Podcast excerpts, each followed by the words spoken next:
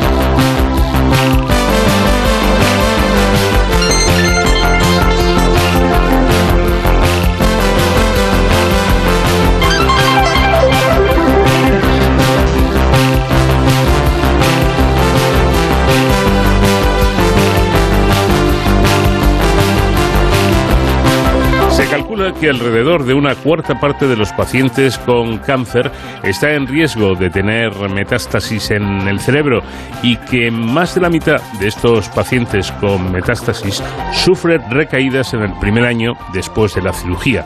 Estos datos ponen de manifiesto un problema cada vez más serio para nuestro sistema de salud y nuestros hospitales, ya que cada vez hay más pacientes con metástasis cerebrales, para que para los que la mayoría de las veces no hay tratamientos curativos, según destaca Manuel Valiente, que es doctor en neurociencia y jefe del grupo de metástasis cerebral del Centro Nacional de Investigaciones Oncológicas. Manuel Valiente, ¿qué tal? Buenas noches.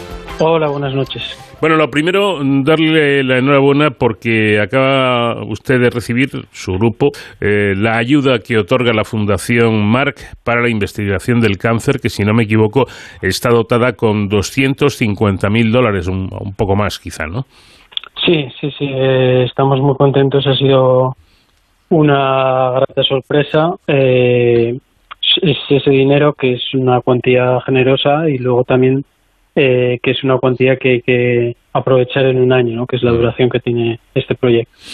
Ahora mismo hablaremos de, eso, que, bueno, de alguna forma es raro en ciencia, ¿no? El, el que haya esas prisas, el que el trabajo eh, o la financiación de un proyecto sea a tan corto plazo. Pero antes de nada, ¿a qué se va a destinar esta cantidad exactamente? Pues lo que queremos hacer es eh, usar un nuevo modelo que hemos creado, en el que podemos recapitular el problema clínico de esta recaída después de la neurocirugía lo hacemos en, ratones, donde hacemos una operación en la que extraemos la metástasis que se ha creado en el cerebro de este animal y estudiamos lo que pasa eh, en, en, algunos de los pacientes, que es el proceso de recaída. Ahora mismo hemos caracterizado el modelo en cuanto a la cirugía y que sabemos que en todos los animales en los que hacemos cirugía el tumor vuelve a aparecer, pero no sabemos lo que ocurre en el medio.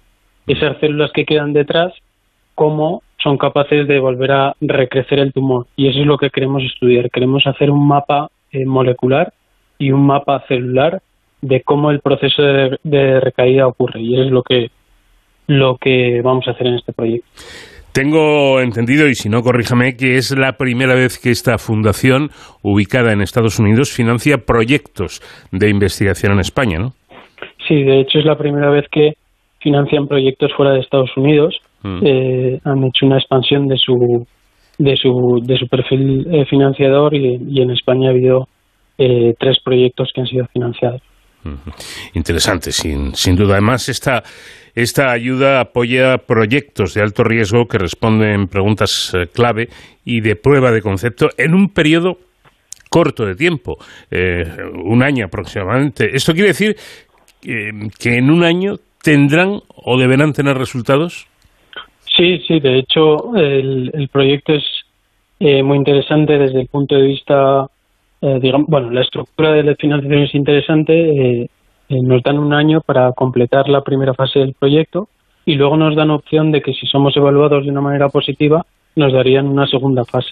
En esta primera fase nosotros nos comprometemos a hacer un mapa molecular de la recaída, el primer mapa molecular y celular de la recaída, y en la segunda fase lo que haríamos es trasladar este mapa molecular a un nuevo perfil farmacológico para eh, targetear, para eliminar estas células que quedan detrás, de manera que lo que pretendemos, a donde pretendemos llegar, es a, una nueva estrategia que permita prevenir esas recaídas después de la cirugía y, por tanto, ofrecer un marco curativo para este tipo de pacientes. Este es el objetivo final.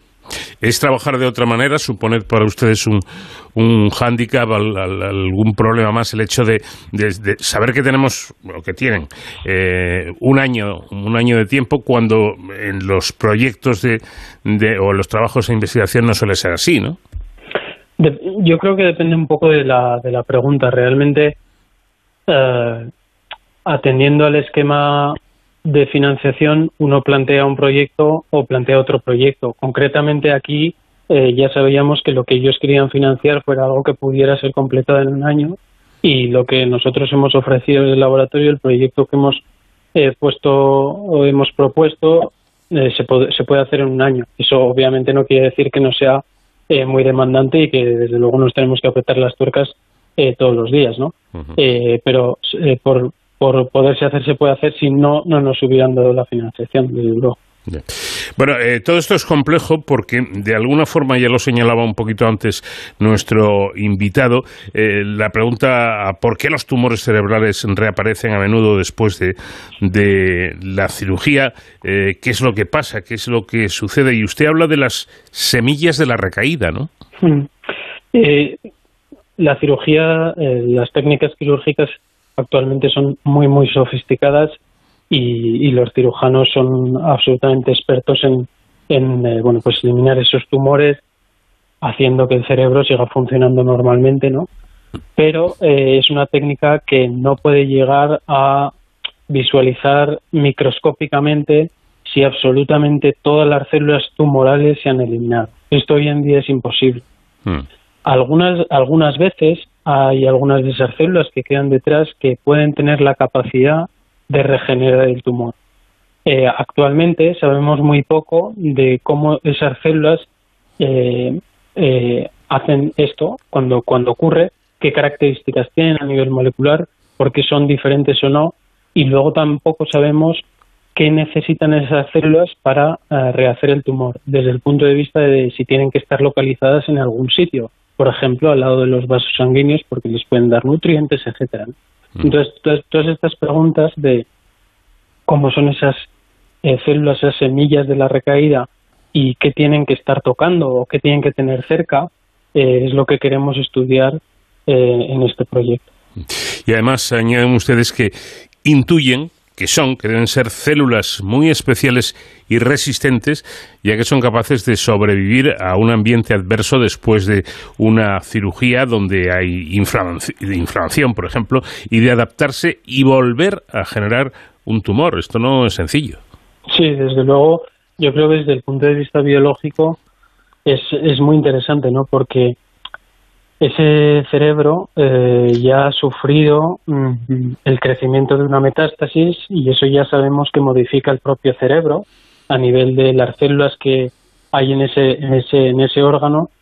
Eh, hay células que vienen de, otros sitios, de la circulación, etcétera. El cerebro ya está modificado, pero además de eso hay que meter eh, esa, entre comillas, agresión que es la cirugía que provoca ese ambiente inflamatorio. Entonces, hay que combinar eh, esas dos cuestiones y el hecho de que eh, la célula cancerígena de alguna manera está sacada ya de esa masa tumoral que de alguna manera sostenía eh, o apoyaba que se sintiera a gusto y, de buenas a primeras se encuentra sola en el ambiente cerebral y, rodeada de eventos agresivos, inflamatorios, etcétera. Entonces, desde luego esta célula tiene que estar muy bien dotada o dotada de manera muy particular para ser capaz de sortear esta situación que en principio es una situación que no le ayuda y encontrar la manera de eh, sobrevivir y luego crecer. Bueno, hay que decir también que este ambicioso proyecto será posible, si no me equivoco, gracias a un modelo de experimentación único que ha desarrollado en estos últimos años eh, su laboratorio en el CENIO. Eh, ¿Cómo es este modelo de experimentación que lo hace único?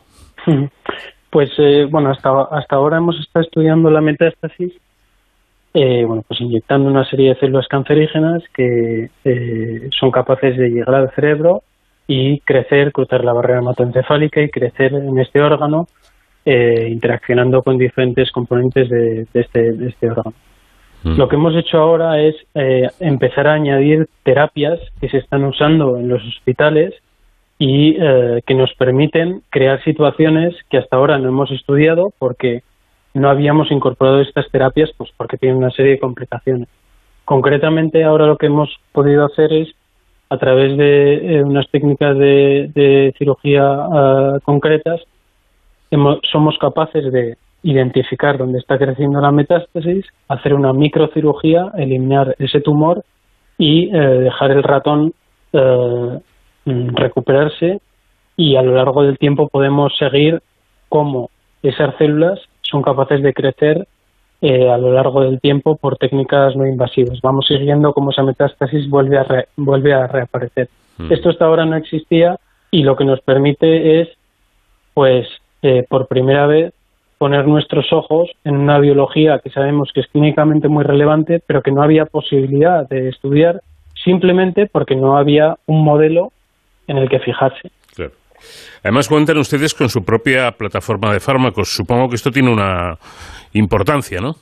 Sí, de hecho es efectivamente, como mencionaba, la segunda fase del proyecto, eh, dado que tenemos esa nueva estrategia de cribado de fármacos que es ideal para estudiar cómo atacar a la metástasis cuando está creciendo en un tejido concreto, pues lo que vamos a hacer, eh, si esta primera fase va bien, es adaptar esa plataforma a estudiar la sensibilidad de esas semillas de la recaída eh, usando pues estos eh, esta preparación, estos cultivos organotípicos y, testar estos fármacos en el modelo específico de, recaída.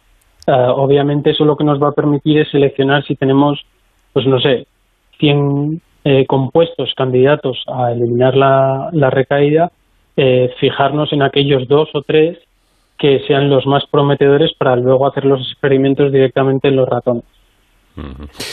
Eh, creo que además se cuentan con otra herramienta muy considerable. Eh, lo llaman Renacer.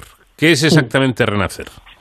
Renacer es, es eh, un proyecto que hemos empezado en 2021, en el verano de 2021, que hemos fundado en colaboración con el Biobanco, con la doctora ah, Eva Ortega Paino, y básicamente es una red de hospitales eh, a lo largo de la geografía española, ahora mismo son 12 hospitales, que nos hemos puesto de acuerdo junto con CENIO para eh, generar esta red que nos va a permitir obtener las muestras frescas, vivas, de estas metástasis que se operan, que nos llegan a CENIO.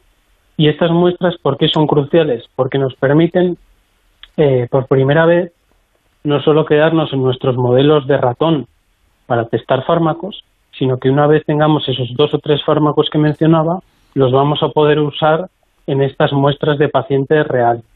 Y esto tiene una importancia eh, eh, muy alta, ya que vamos a poder inicialmente proponer fármacos que no solo han funcionado en metástasis de ratón, sino que también hemos visto resultados eh, interesantes en metástasis humanas, que es lo que finalmente, por supuesto, queremos estudiar y queremos tratar. Muy interesante, sin duda. Eh, Manuel, una última pregunta actualmente, ¿eh? hablo de, de, a fecha de hoy, por ejemplo.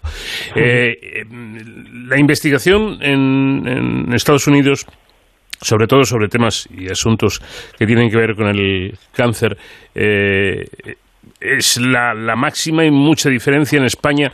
Todavía estamos a, a una distancia considerable o, un investigador español puede llegar a, a lo mismo que un, que un norteamericano. Yo ahora mismo casi más me fijaría en, en, Corea y en, Israel, que son los que más están invirtiendo el Producto Interior Bruto, y claramente nosotros estamos a, a mucha distancia ¿no? del, del apoyo que recibe la, la investigación en estos países. si tuviéramos cuatro veces más apoyo, que es lo que tienen en, eh, lo que tienen estos países, pues estaríamos eh, mucho más lejos y muchísimo más a, la vanguardia de la investigación de lo que estamos. Dicho lo cual, eh, yo creo que las aportaciones de la ciencia española en cáncer y en muchos otros campos de, la investigación son pioneros, pero desde luego no nos podemos conformar con, con donde estamos y el apoyo que estamos recibiendo desde, desde la administración. Bueno, pues eh, me temo que aquí, aunque se haya avanzado algo, mm, siento decir que, ha cambiado poco la historia. Claro, si no hay dinero para que los eh, antígenos, los test estos antígenos sean gratuitos, pues ¿cómo va a haber para, para investigar el, el cáncer? Eso sí, coches oficiales tenemos más que nadie. Eh, y otras cosas. Pero yo, yo, creo que sobre todo, perdón por interrumpir, a nivel de dinero, etcétera, mm, yo creo que lo que nos eh, ayudaría muchísimo son eh, estrategias a largo plazo, apoyos a largo plazo en investigación. Esto cambiaría todo. Exacto.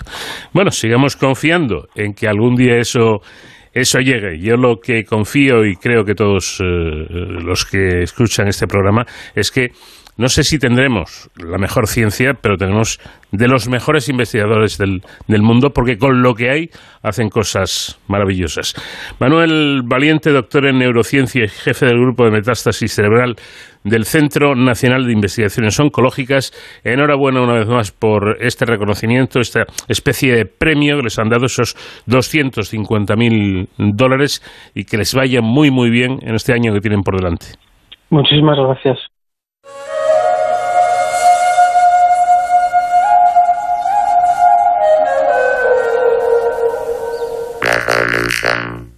Vamos de cero al infinito en onda cero.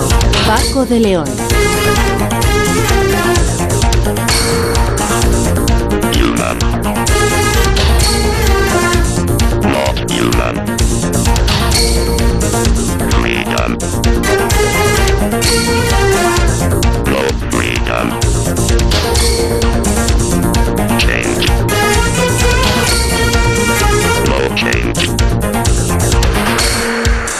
Más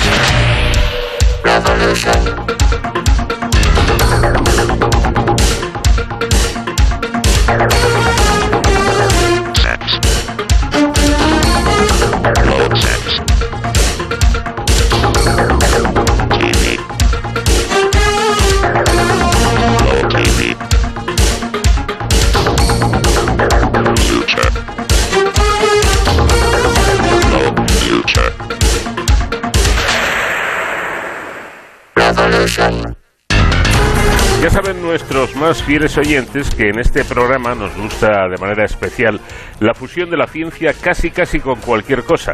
Por eso nos alegra hablar de un proyecto que une, en este caso, la ciencia con el teatro, pero además en un espacio escénico nada habitual, nada tradicional, eh, porque ese espacio escénico es un barco. La Fura dels Baus, famosa compañía de teatro española y catalana que lleva en activo desde 1979, ha decidido una nueva aventura, en esta ocasión navegar por distintos mares para representar una función, un espectáculo con el, que pretenden concienciar de la importancia que tiene el respeto al medio ambiente. Carlos eh, Padrisa es uno de los creadores de La Fura. Carlos, ¿qué tal? Muy buenas noches. Hola, buenas noches. Eh, bueno, ¿cómo es este nuevo espectáculo que, habéis preparado? Bueno, pues mira, uh, nosotros hemos tenido, yo, personalmente, una obsesión por los barcos desde que vine a vivir aquí al Maresme, que lo veo cada día al mar y, y ya en las, en las Olimpiadas, si os acordáis, hicimos aquel famoso viaje de un barco que cruzaba el Mediterráneo. ¿eh? y era un barco que iba con ruedas, ¿no? Que cruzaba por encima del césped del, del, estadio. Entonces, uh, más tarde ya uh, se nos ocurrió hacer un barco, coger un barco de verdad para celebrar los 25 años de la compañía. Y esta ya es la tercera vez, o sea que ahora ya el, otro era industrial, este hemos pensado que sería mucho más interesante que fuera innovador en el sentido también de, de, agregar sistemas para ahorrar consumo y sobre todo eh, contaminación, ¿no? Sí, efectivamente, porque eh, ese otro barco, no el de eh, los, Juegos Olímpicos, sino el otro que utilizabais, se queda un poco viejo y además contaminaba porque utilizaba diésel, como, como, entonces era lógico. ¿Y cómo, cómo es esta nueva embarcación que habéis llamado Naumon? La Naumon, que es una metáfora de la nave del mundo, Eh, igual que en las Olimpiadas, pues eh, es una metáfora de la humanidad, que todos vivimos en un, en un, en un mismo barco, ¿no? Todos vamos, y tenemos que remar en la misma dirección. Esta es un poco la idea base conceptual. Y entonces el espectáculo habla de eso, de, de, yo creo que es una continuación de lo que decimos allí. La humanidad está quejada por toda una serie de problemas que son globales. Eh, si no remamos la misma dirección, nos hundimos. ¿eh? Así de simple. Y entonces, a nivel tecnológico, eh, el barco tiene una escenografía que yo llamo escenografía, que es la, famosa turbovela, ¿no? que es, que es una, una vela inventada aquí en, este, en nuestro país, que si funciona, es un sistema innovador que funciona cuatro veces mejor que las velas normales, son rígidas, es una rígida abatible, y si funciona van a obligar a los barcos del futuro a llevarla, si quieres pasar la TV, ¿eh? digamos. Bueno, eh, estamos hablando de un barco limpio que no contamina, mm, pero que necesita energía, lógicamente. ¿Qué, energía mueve al Namón? El viento, el viento. Y luego también vamos a llevar biodiesel, por si no hay viento, ¿eh? que y, bueno y, luego estamos ahora intentando buscar desde las pilas de hidrógeno todo tipo de inventos que queremos ser un poco un, stand de inventos de nuestro país para llevarlo por todo el mundo ahora justamente que se cumple el quinto aniversario de que los españoles fuimos capaces de dar la primera vuelta al mundo que eso es más importante que ir a la luna ¿eh? Sin duda. Eh, bueno, curiosamente, en julio de 1913, un ingeniero civil español, Leonardo Torres Quevedo, consciente de la necesidad de unir náutica y aeronáutica en las operaciones bélicas futuras y avizorando de alguna manera la proximidad de la Primera Guerra Mundial, presentaba la patente del buque Campamento y ofrecía sus diseños a las autoridades españolas, francesas y británicas. En síntesis, había concebido un navío con bodega para alojar dirigibles del tipo Astra Torres, patentados también por él entre 1902 y 1906 y comercializados en Francia en 1912 y dotado del poste de amarre para las operaciones de suelta y recogida de los dirigibles que el propio Torres Quevedo había patentado en 1911. Bueno, estas son palabras de Francisco González eh, Redondo, profesor universitario y experto en Torres Quevedos. Eh, Paco, ¿qué tal? Muy buenas noches. Muy buenas noches, Paco. Muy buenas noches, Carlos. Pues efectivamente, eso escribí. Muchas gracias por recordar. No me acordaba de lo que había escrito y qué bonito quedó. Pues sí, parece mentira, claro. Eh, es que esa es una de las grandes innovaciones de Torres Quevedo, sí. Eh, ¿Hay una inspiración en esta aventura en el famoso ingeniero? Bueno, lo que es Torres Quevedo es un modelo de inspiración para todos. La Fura es un modelo de inspiración, de innovación teatral, escénica, etcétera, y parece que era inevitable que antes o después estos dos mundos de la innovación, pues eso, teatral y la innovación científico-tecnológica de Torres Quevedo se unieran. Y Carlos ha sido, ha tenido esa sensibilidad y hemos contactado y hemos sintonizado porque efectivamente el modelo escénico de la Fura pues tiene muchos puntos en común con las innovaciones de Torres Quevedo. El cable, estamos hablando de la resolución del problema de la navegación aérea soportado por cables, lo que hoy llamamos teleféricos. Pues os podéis imaginar en las obras de teatro que, y las óperas de la Fura la posibilidad de usar cables, ¿no? Eh, tenemos el dirigible, pero sobre todo esa escena. Torres Quevedo concibe pues esa Naumón en 1913 porque va a transformar un carguero en un barco portadirigibles en la bodega. Y en la proa va a poner esa unión entre náutica y aeronáutica mediante un poste de amarre. Si vemos el perfil de la nueva Naumón y el perfil del buque campamento de Torres Quevedo, donde está la turbovela de la Naumón, estaba el poste de amarre de Torres Quevedo. Es que estéticamente, hasta conceptualmente, pues hay muchísimos puntos en común, sí. Carlos, ¿qué, ha aportado Paco a este proyecto? Hombre, pues la verdad es que y estoy alucinado cada vez de, más cosas que voy aprendiendo con él. El mm. texto que has dicho antes al principio para presentar a Torres Quevedo, Leonardo Torres Quevedo, ¿no?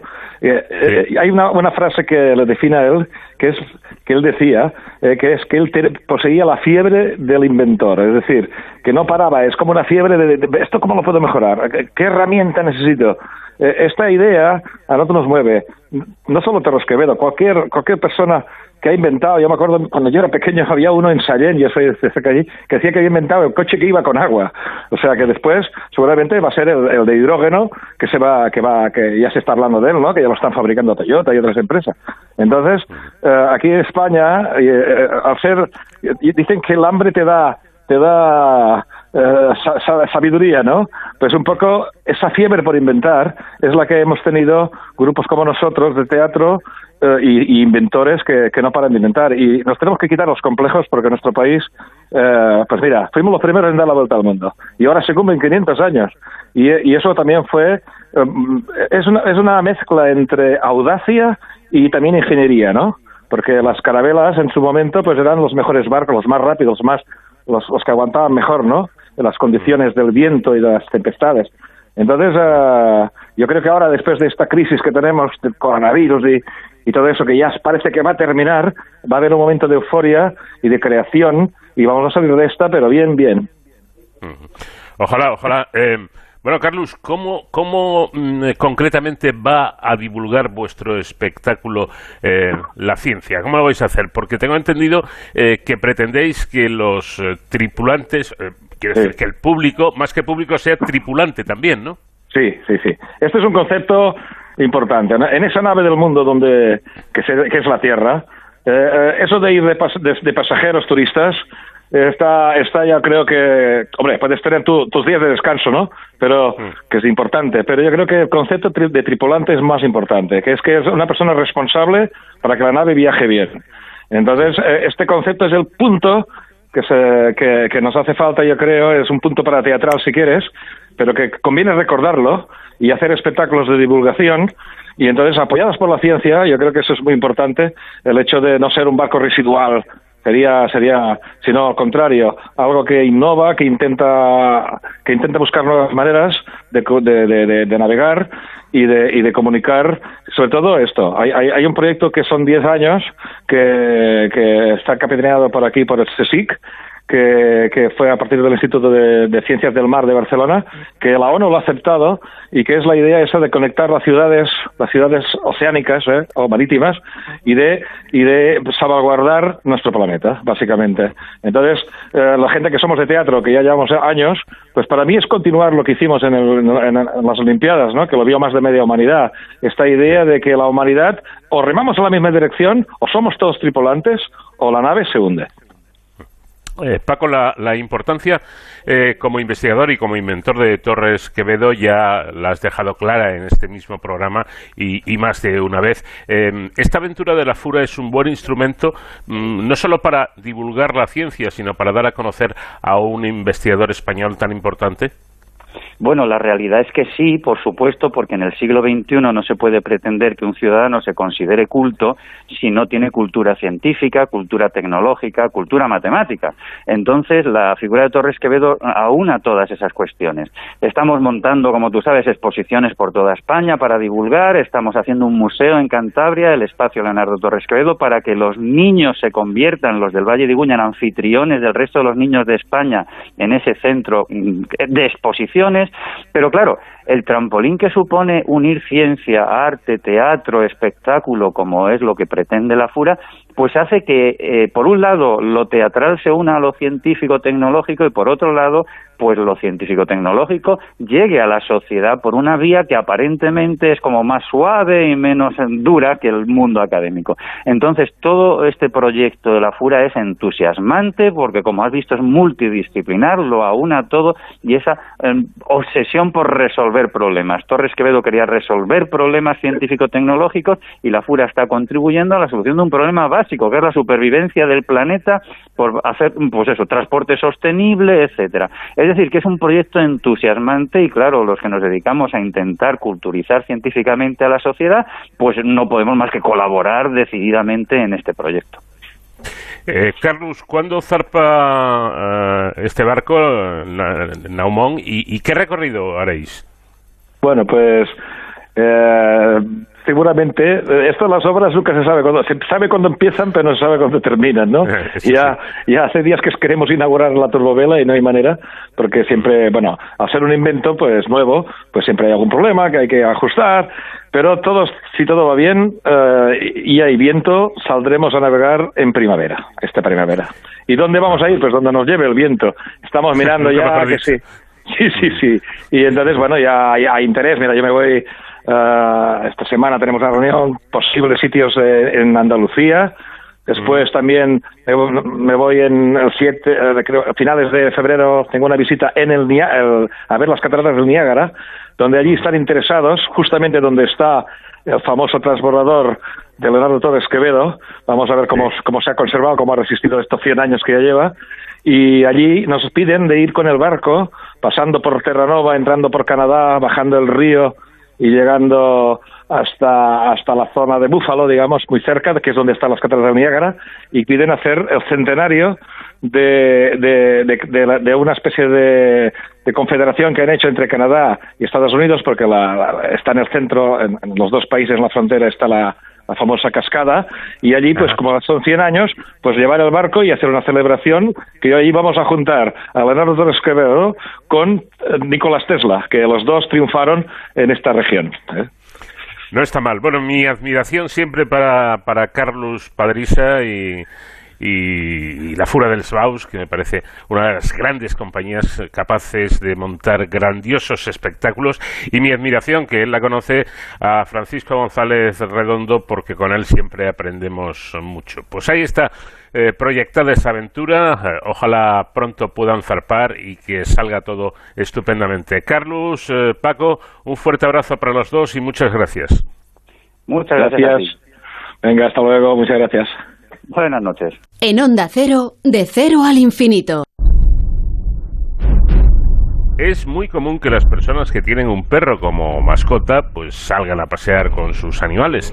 Animal que tiene su nombre, claro está. Y por ahí va la cuestión de nuestro paseo por la historia que hoy nos trae Sonsoles Sánchez Reyes, que nos va a hablar del mariscal Ney y los perros en Galicia. ¿Qué tal, Sonsoles? Buenas noches. Muy buenas noches, Paco. Bueno, que aunque al contrario de lo que sucede con los seres humanos, carecemos de estadísticas de, de los nombres más habituales de las mascotas.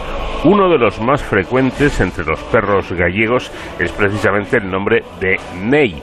¿De dónde viene esa costumbre? Pues viene de 1809, cuando el mariscal de Napoleón, Michel Ney, sufrió una sonada derrota en Ponte Sampaio, en Pontevedra, en la ribera del río Verdugo, donde los españoles hicieron huir al militar francés y a sus más de 10.000 hombres. En su retirada de Galicia, Ney, que en Lugo reunió sus tropas con las del mariscal Sur, fue arrasando cuanto encontraba su paso para vengarse de su humillante fracaso se convirtió así en uno de los personajes más odiados de la Galicia popular, que se vengó poniendo su nombre al perro de la casa. Hoy, dos siglos después, muchos perros en Galicia aún responden al nombre de Ney o Azul, sobre todo en el mundo rural. Y uno de los Neys más célebres es un Golden Retriever coruñés que murió en 2014, con 13 años, y que se había ganado el cariño de los niños que visitaban el mercado de la céntrica Plaza de Lugo, que te diré, Paco, en un tono más personal, que es el lugar donde vivían mis abuelos. Eh, su dueña, su dueña era Marisol Paz, de la floristería Armonía y se le ha dedicado una estatua de bronce tamaño natural en el lugar por el que correteaba y la placa dice Ney, el mariscal de la Plaza de Lugo.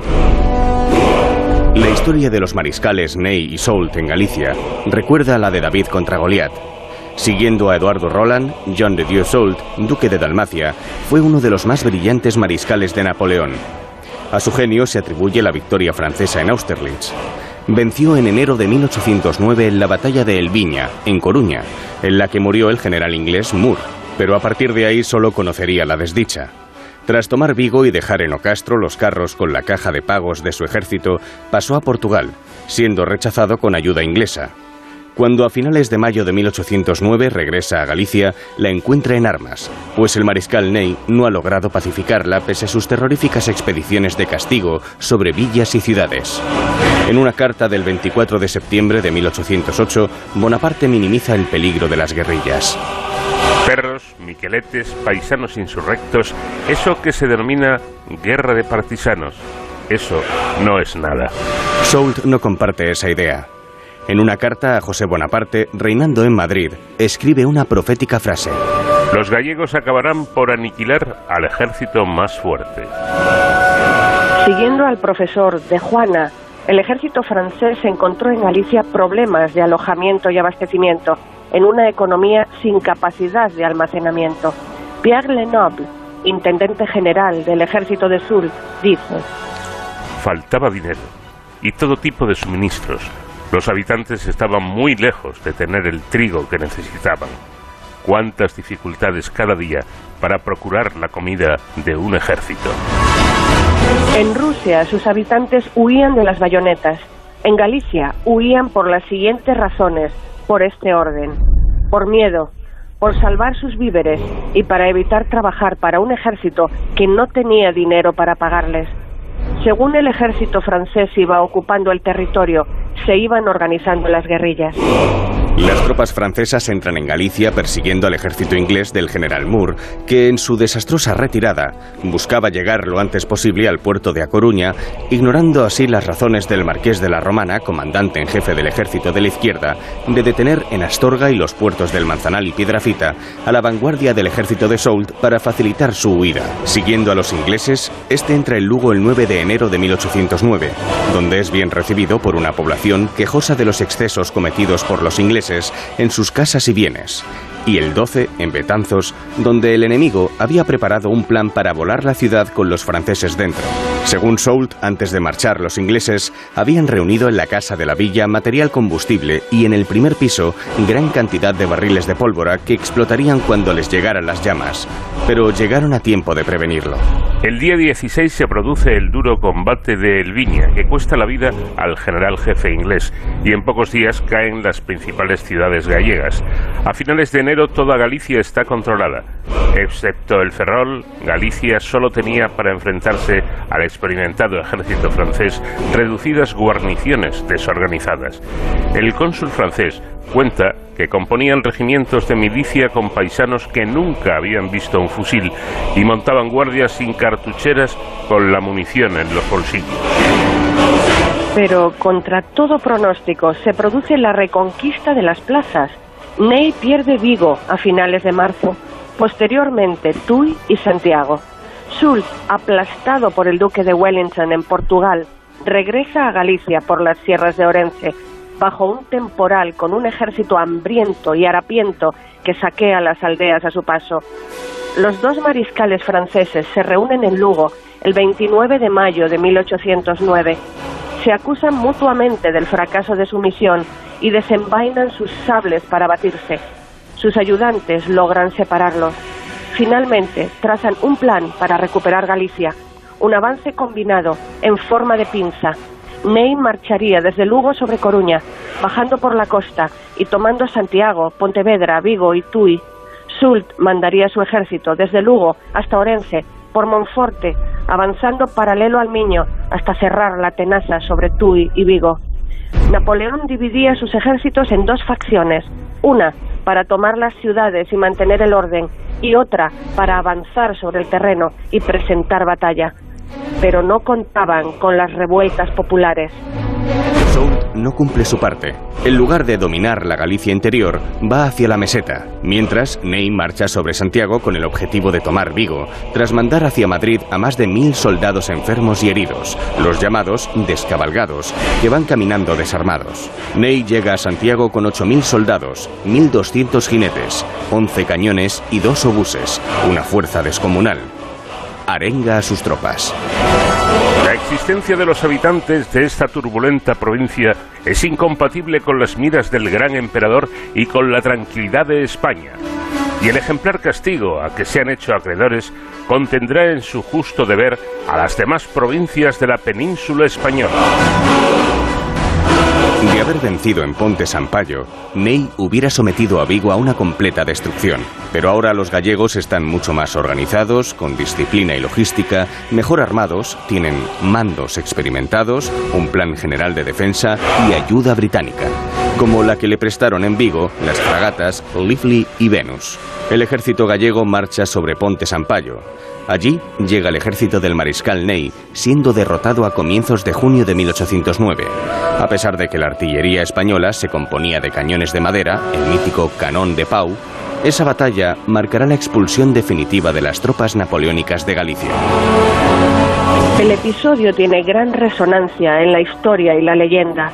En la batalla de Ponte Sampaio, el conde de Noruña, general en jefe del ejército del Miño, había reunido, según Sul, 4.000 soldados de línea, 120 carabineros reales y 10.000 paisanos armados, apoyados por un tren de artillería de 12 piezas de campaña pasablemente atendidas a orillas de la ría y flanqueados por una fragata inglesa y dos españolas. Cuando Ney, camino a Vigo, llega el 7 de junio de 1809, considera una imprudencia cruzar al otro lado, cosa que podría hacer, según él, a costa de dejar mil hombres fuera de combate y demorar dos días su marcha recomponiendo el puente para pasar la artillería. Decide volver sobre sus pasos y manda el día 8 una brigada para cerciorarse de la capacidad real del ejército gallego y aparentar que su fuerza era escasa, de tal manera que confiados salieran de sus posiciones y reconstruyeran el puente, momento para destruirlos. El ejército español, tras una jornada de intercambio de artillería y mosquetería con esta brigada, no cae en esta estratagema, no se mueve de su sitio. Ney, que sabe que Vigo está preparado para la defensa y reforzado con barcos ingleses, decide prudentemente volver a Coruña. Según las memorias del duque de Dalmacia, el balance francés es solo de 90 muertos. Las fuentes españolas elevan la cifra de bajas francesas a unos 600 hombres, mientras las españolas no pasaron de 110 entre muertos y heridos. La batalla de Ponte Sampaio tuvo la importancia decisiva de hacer inviable el plan de Soult y Ney, que el sexto cuerpo, Ney, dominara Santiago y Vigo y, a través de una columna en Ourense, enlazara en Monforte con el depósito general del segundo cuerpo, Soult, que ocuparía Lugo, Mondoñedo y Ribadeo, punto este esencial para la comunicación por mar con Gijón, en poder del general Kellerman, y los otros dos con Villafranca. Este segundo cuerpo maniobraría por Monforte y Valdeorras contra las tropas de la Romana. Sul, que como estaba convenido solo permanecería en Galicia mientras durara la expedición contra la Romana, cuando éste se refugia en Portugal, da por concluida su misión y se dirige a Puebla de Sanabria, llegando el 24 de junio. Ney considera que sin el apoyo del segundo cuerpo, también Kellerman marchará de Asturias, era muy peligrosa su estancia en Galicia y abandona Coruña en dirección a Astorga, donde llega el 30 de junio. La batalla de Ponte Sampaio, que no provocó muchas bajas, fue decisiva para que los ejércitos franceses abandonasen Galicia. Los temores de Ney eran que quedaría aislado y rodeado de un pueblo hostil en guerrillas. Soult no compartió esta decisión. La Bebacher, ayuda de campo de Ney, decía que por la distancia y la actuación de la población insurgente y de las tropas de la romana, estuvieron seis meses en aislamiento sin noticias de Francia ni de Madrid. El ejército gallego, propiamente dicho, era el que mandaba el marqués de la Romana, sabiéndose inferior y abocado a una derrota si se enfrentaba abiertamente, fustiga continuamente a los pequeños destacamentos franceses, teniendo un papel fundamental en la fundación y mantenimiento de las guerrillas.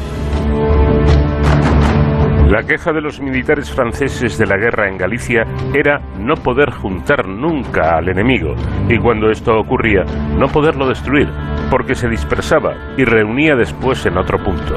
El responsable era la romana. Ney y Soult se esforzaron en su búsqueda vanamente, porque se movía ininterrumpidamente.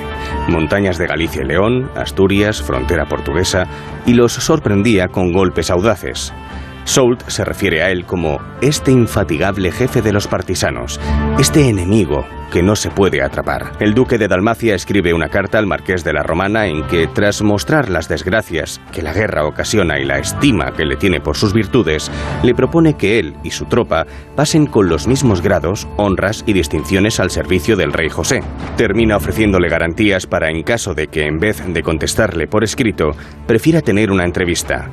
El general español ni le contestó. Continuó con su estrategia que le dio magníficos resultados.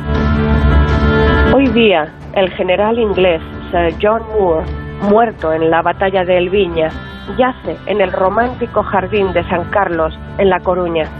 En un mirador cercano que descubre unas preciosas vistas marítimas, pueden leerse unos versos de Rosalía de Castro, recordando el episodio histórico y lo lejos que el militar reposa de su país natal. Quizás escuchen lejanos graznidos de gaviotas, risas de niños jugando, susurros de enamorados o algún ladrido de un perro a quien su dueño llame por su nombre. ¡Ney! Pues cuando escuchen a partir de ahora alguna vez el nombre de Ney, sobre todo en Galicia, refiriéndose a un perro, ahí está la explicación. La historia del mariscal Ney y los perros en Galicia. Una, un nuevo paseo por la historia que nos ha traído Sonsoles Sánchez Reyes. Gracias, Sonsoles, y hasta la próxima semana. Gracias a ti, Paco. Hasta la próxima semana. Un abrazo.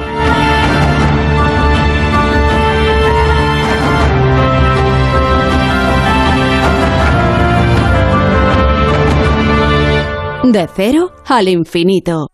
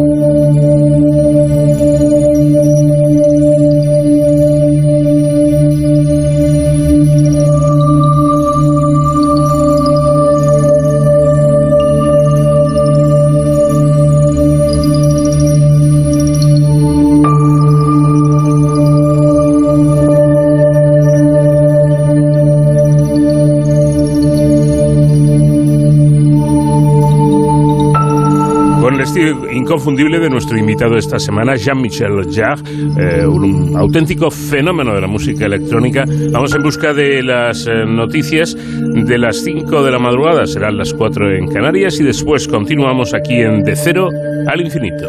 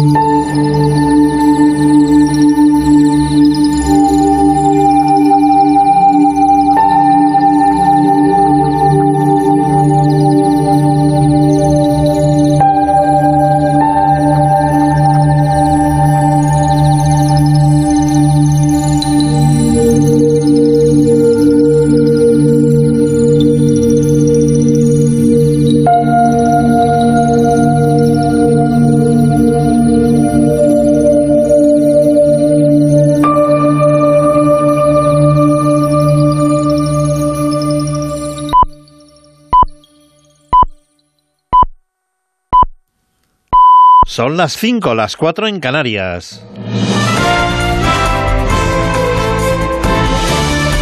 Noticias en Onda Cero. Hola, buenas noches. Tras la reunión mantenida por el secretario de Estado norteamericano Anthony Blinken y el ministro de Asuntos Exteriores ruso Sergei Lavrov, concluyen que las conversaciones que han mantenido este viernes en Ginebra han sido útiles y sustanciales, pero no han despejado la amenaza militar. Desde Estados Unidos, su secretario de Estado ha confirmado que hay que seguir hablando. Esto no ha sido una negociación, sino un sincero intercambio de preocupaciones y de ideas. Y compartiremos estas ideas por escrito y más detalladamente con Rusia la semana próxima. Y también hemos acordado seguir hablando. El ministro de Asuntos Exteriores en ruso niega la intención de atacar a Ucrania. Creo que hay que analizar cómo funciona la filtración de la información. En muchas ocasiones se ha dicho que queremos atacar Ucrania. Se ha dicho muchas veces y hemos dicho que nunca hemos tenido esa intención. Las discrepancias sobre la postura que debe adoptar el gobierno español llegan desde la propia coalición de gobierno. Desde el sector de Podemos, la ministra Irene Montero insiste en el no a la guerra. Creo que España es con rotundidad el país del no a la guerra y que la sociedad vasca, la sociedad española, la sociedad catalana somos gentes de paz. Por tanto, apostamos por la paz por la desescalada del conflicto, por evitar maniobras militares en la zona, por el diálogo y por la diplomacia. En el lado socialista no ven conflicto en esta coalición de gobierno, como ha asegurado la ministra de Hacienda, María Jesús Montero. No va a haber ningún tipo de problema al interior del gobierno. Lo que sí le digo es que tenemos que ser todos muy conscientes de que en este momento hay que confiar en las eh, actuaciones diplomáticas para que sea una resolución como creo que comparten la mayoría de los ciudadanos. Malos datos sobre la pandemia en nuestro país. En después de tres días con resultados a la baja, este viernes el Ministerio de Sanidad ha confirmado que vuelven a subir los contagios. La ministra de Sanidad, Carolina Darias, se ha referido a aquellas comunidades que quieren rebajar el periodo de las cuarentenas, pero la ministra ha pedido prudencia. Yo lo que pediría es prudencia para confirmar la consolidación de los datos. Creo que es una cuestión importante. Eh, a nosotros el que los, que los indicadores de hospitalización y de UCI empiecen a estabilizarse son muy importantes pero es verdad que sigue habiendo un nivel importante de circulación del virus y por tanto lo que tenemos que seguir es, eh, digamos, perseverando para eh, minorar todos los indicadores que nos hablan del estado de la situación de la COVID-19. En página internacional, Perú ha decretado la emergencia climática por la contaminación que han registrado 21 playas de su costa del Pacífico, tras el derrame de petróleo en una refinería por los oleajes originados tras la erupción del volcán submarino cerca de Tonga.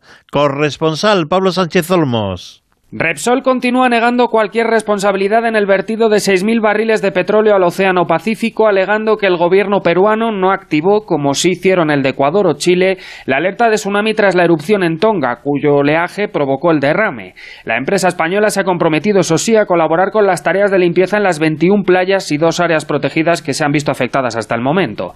Desde la zona del desastre, el presidente Pedro Castillo ha insistido en que la empresa responsable pagará por lo ocurrido. Aquí no podemos rehuir, las responsabilidades. Se trata de asumirlas.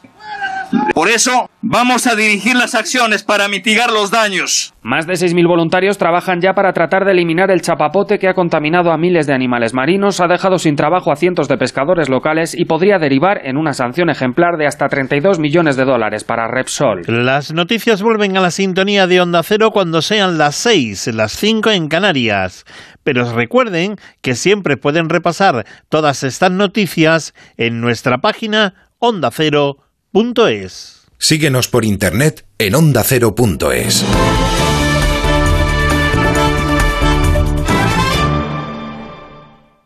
Facebook, Twitter, YouTube, hay más de un medio para que nos sigas. ¿Cuál te gusta más? Onda Cero es la radio que siempre va contigo, porque estamos en las redes sociales para que nos sigas, para que opines, para que compartas noticias. OndaCero.es, más y mejor. Este sábado, súbete al tren de Radio Estadio. Circulamos por la vía número 22 que tiene final de jornada en el Metropolitano. El actual campeón obligado a cambiar el rumbo en un duelo clásico de la liga. Atlético de Madrid, Valencia. Con paso obligatorio por el Sánchez Pijuán con el Sevilla Celta y en la cerámica con el Villarreal Mallorca. Y lo más destacado de lo que suceda en el vagón de cola entre Levante y Cádiz. Nos detendremos en los campos de Segunda División, Liga ACB de baloncesto y en el tenis con el Open de Australia. Este sábado, desde las 3 y media de la tarde, súbete al tren de Radio Estadio con Edu García. Te mereces esta radio. Onda Cero, tu radio.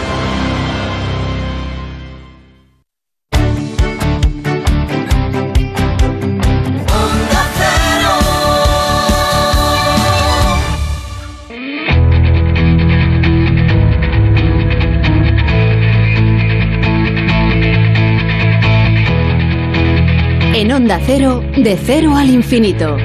Paco de León. Entramos así en nuestra segunda hora de programa, todavía mucho que contarles. Por ejemplo, que un mayor consumo de aceite de oliva virgen se asocia a un menor riesgo de mortalidad. No nos confundamos, hasta ahora se sabía que el consumo de aceite servía para, entre otras cosas, prevenir algunas enfermedades. Ahora se va con este estudio un paso más allá y eh, se llega a la conclusión de que no, no solo previene enfermedades, sino que se asocia a un menor riesgo de mortalidad. Con Elisa Aracil, que es profesora de economía e investigadora de comillas SICADE, vamos a hablar de lo que algunos ya denominan la Silver Economy o la economía de plateada. Eh, es un hecho que la población envejece, pero parece que también va a ser un hecho que mm, cada vez eh, vamos a vivir más. Concretamente dicen los expertos que los bebés que están naciendo ahora eh, llegarán a los 100 años e incluso los superarán. Y en nuestro espacio dedicado a la, a la sociedad, eh, mejor dicho, a las emergencias y a la seguridad, ahora sí, en Héroes sin capa, David Ferrero, nuestro experto, nos eh, va a poner al habla con profesionales de los servicios de urgencia. Los urgenciólogos ya advierten de que la situación que están viviendo los servicios de urgencias es eh, sencillamente insostenible. Falta personal e incluso faltan recursos. Todo ello durante los próximos minutos en este viaje por el conocimiento en el que pilota la Enterprise de Acero el comandante Nacho García y hoy nos eh, trae buenos recuerdos seguro con su música el maestro Jean-Michel Jarre.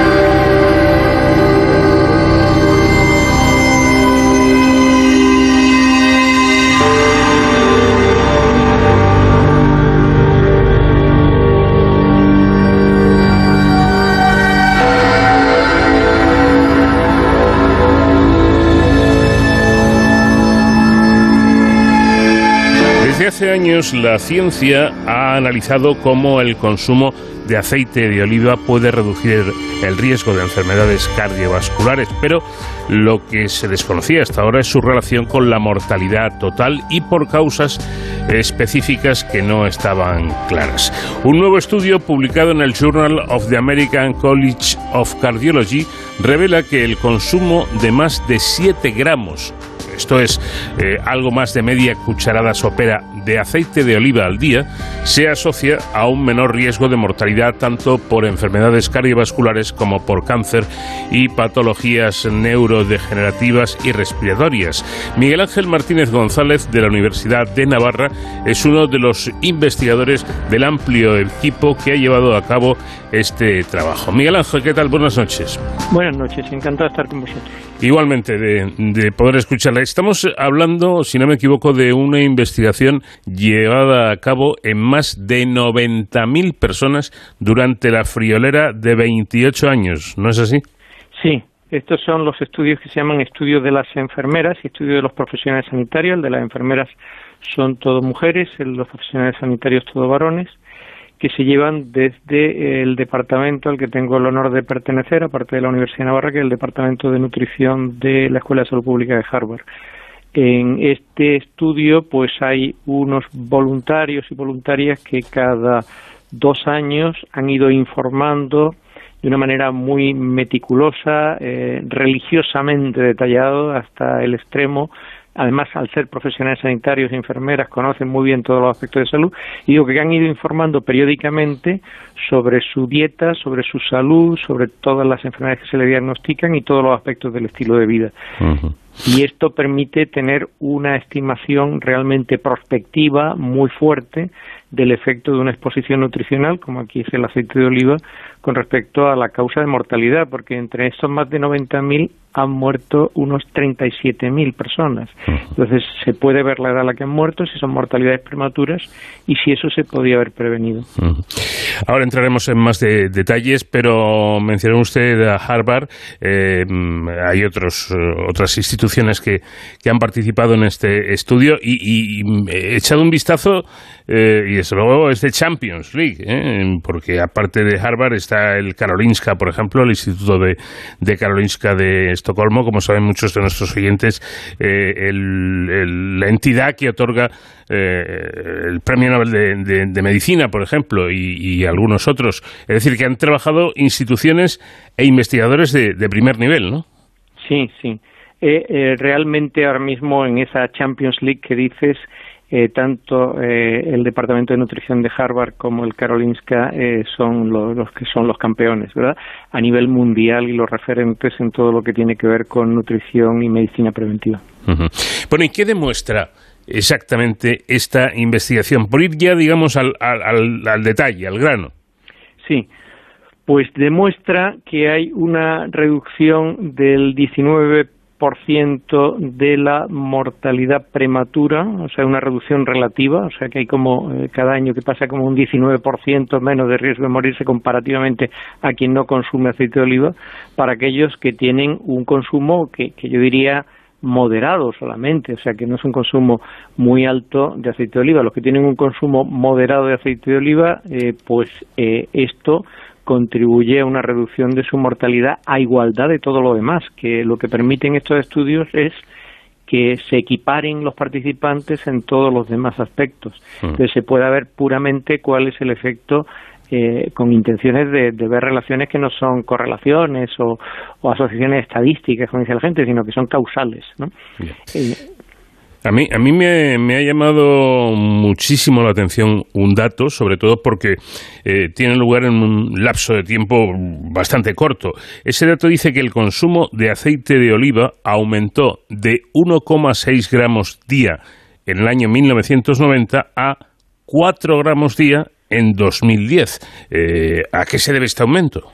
Bueno, pues eh, en esto nuestro país tiene mucho que decir, porque yo, yo fui a Harvard por primera vez es cuando empecé a trabajar allí en el año em, en 98 y entonces efectivamente cuando empecé a mirar estos datos en estas grandes cortes pues era mínimo el consumo que tenían de aceite de oliva pero desde 1998 hasta aquí ya ha llovido mucho y sobre todo es que en España se han hecho unos estudios, en concreto son dos estudios, el estudio SUN, Seguimiento Universidad de Navarra, que tiene 23.000 voluntarios, que lo hicimos eh, a la misma, con el mismo patrón, está cortado por el mismo patrón que el estudio de la enfermera de los profesionales sanitarios, son 23.000 voluntarios inicialmente antiguos alumnos de la Universidad de Navarra y luego otros profesionales, más de la mitad de ellos son profesionales sanitarios, donde vimos efectos beneficiosos de la dieta mediterránea el aceite de oliva. Y esto ha tenido impacto mundial porque el estudio SUN ya lleva cerca de 300 publicaciones y es quizá el estudio más importante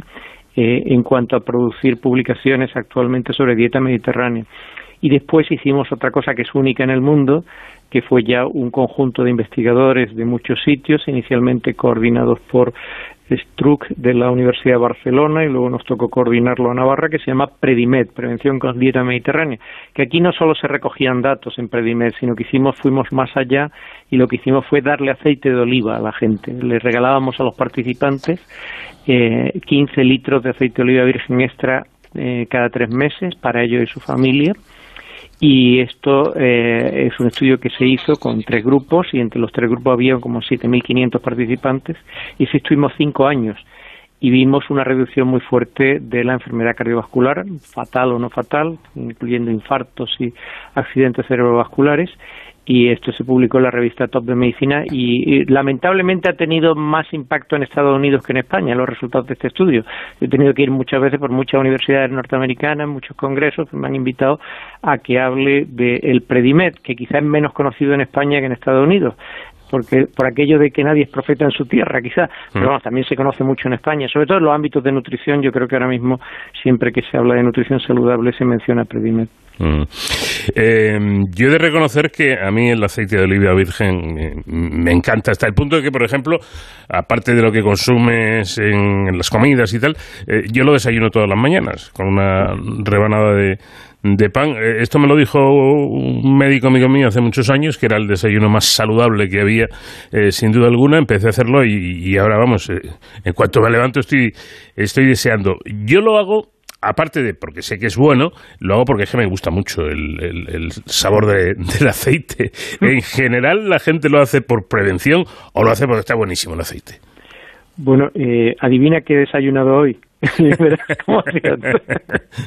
pues yo creo que esa es una gran ventaja que tiene la dieta mediterránea, o sea, que, que España ha cogido ahora mismo pues eh, el buque insignia se ha convertido en el buque insignia, el liderazgo mundial en dieta mediterránea porque tiene la ventaja de que hemos demostrado con la mejor evidencia científica posible sus características saludables, pero es que además es eh, muy agradable al paladar, es muy sabrosa, a la gente le gusta y sobre todo cuando se trata de mantener un patrón saludable de dieta a largo plazo, que es lo importante, no es tenerla tres meses, sino porque hay gente que hace dietas así muy muy fancy, ¿no? Muy de, diseño espectacular y, y, que las celebridades las promueven, etcétera, pero no tiene ninguna evidencia científica y eso le dura un mes, dos meses de hacer esa dieta. La ventaja de la dieta mediterránea es que se mantiene años y años y te lo pasas bien porque está muy buena el paladar, o sea que es que es una dieta muy agradable ese contenido graso de grasa saludable natural, como es el aceite de oliva, como son los pescados eh, grasos, como sardinas, salmón, atún, caballa, todo esto, y como es todo lo de frutos secos, por ejemplo, todo eso hace, y por supuesto las ensaladas bien alineadas, el modo de cocinar las verduras, todo esto que es eh, rica en pescado, tenemos una variedad de pescado estupenda en nuestro país, pues todo eso hace que sea una dieta muy agradable, que a la gente le gusta y que no hay que ser especialmente pesadicos para decirle que sigan una dieta saludable, porque la siguen ellos solo en cuanto ven lo buena que están. Eh, esa cantidad ideal de la que habla que, si no me equivoco, Miguel Ángel está muy cerca de los 2 gramos al, al día. no, 7, 7 gramos. Perdón, 7 gramos.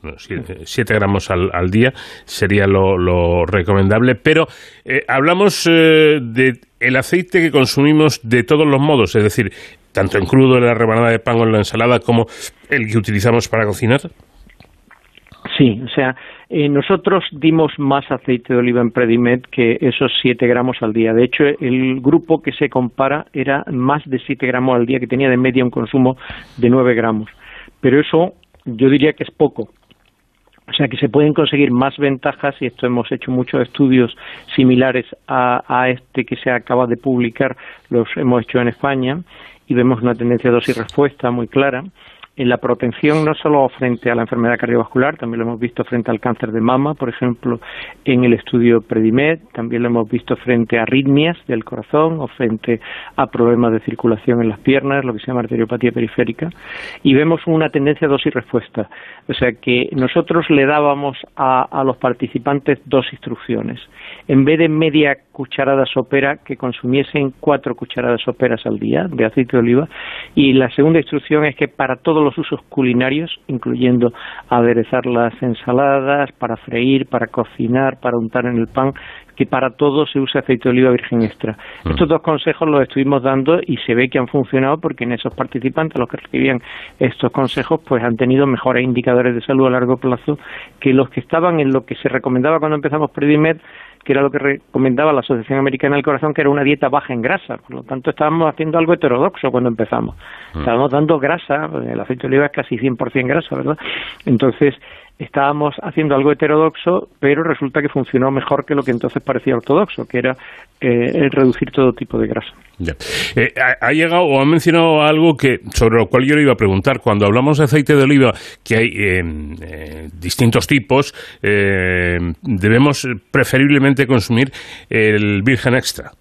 Sí, por supuesto. Eso, eso no tenemos ninguna duda De hecho, eh, ayer que tuvimos la, reunión de investigación con los colegas de Harvard y del MIT que están involucrados en todo el seguimiento del eh, Predimed, la tuvimos por, por Zoom a los dos lados del Atlántico, pues salió este tema precisamente, o sea, fue de los primeros puntos que salió, el tema de si ha habido algún ensayo cara a cara donde se haya comparado el aceite de oliva, mm, digamos, regular, el que se llama refinado, que aunque tenga ese nombre refinado, que parece que tiene mucho glamour, es peor, ¿no? El más barato, frente al aceite de oliva virgen extra. Y entonces yo dije, sí, se ha hecho. Esto lo publicó el grupo de Maribel Cobas en Annals of Internal Medicine ya hace, hace unos 15 años y em, se vio unas ventajas eh, fuertes del aceite de oliva virgen extra con respecto a los factores de riesgo cardiovascular. Nosotros, tanto en el Predimed como en otros ensayos importantes que estamos haciendo y que esperamos publicar muy pronto, que hay otros ensayos que tenemos en marcha en el Departamento de Medicina Preventiva, siempre damos aceite de oliva virgen extra y aseguramos que, eh, sobre todo en el aceite de oliva virgen extra, lo importante es que no tenga mucho tiempo, porque mm. cuando ya le pasa un año, año y medio, pues los polifenoles van decayendo. Los polifenoles son lo que le da el color, lo que le da el aroma, que es consecuencia de que el aceite virgen extra sea una se, se consiga por el prensado, el primer prensado de la aceituna cuando está madura y que no se consigue por medios químicos, ni añadiendo disolventes, ni colorantes, ni con manipulaciones químicas, sino que es pura física de presionar, o sea, prensar la, la, aceituna y de ahí aparece todo. Entonces esos compuestos fenólicos que, que están en ese zumo de, de, la aceituna, que es el aceite virgen extra, pues se ha visto también en muchos estudios que hemos ido haciendo, pues que tienen unos efectos bioactivos muy beneficiosos de reducir inflamación, de reducir oxidaciones del colesterol malo y hacer que no sea tan malo el colesterol malo, mejorar el colesterol bueno, tienen efectos también sobre sobre una serie de, de, factores involucrados en la adhesión de, de las grasas a, la pared interna de las arterias, lo que se llaman moléculas de adhesión, eh, todos los marcadores de inflamación, todo esto lo hemos ido viendo una vez y otra y esos compuestos fenólicos son realmente interesantes. También se han visto en cultivos celulares de, células de cáncer de mama.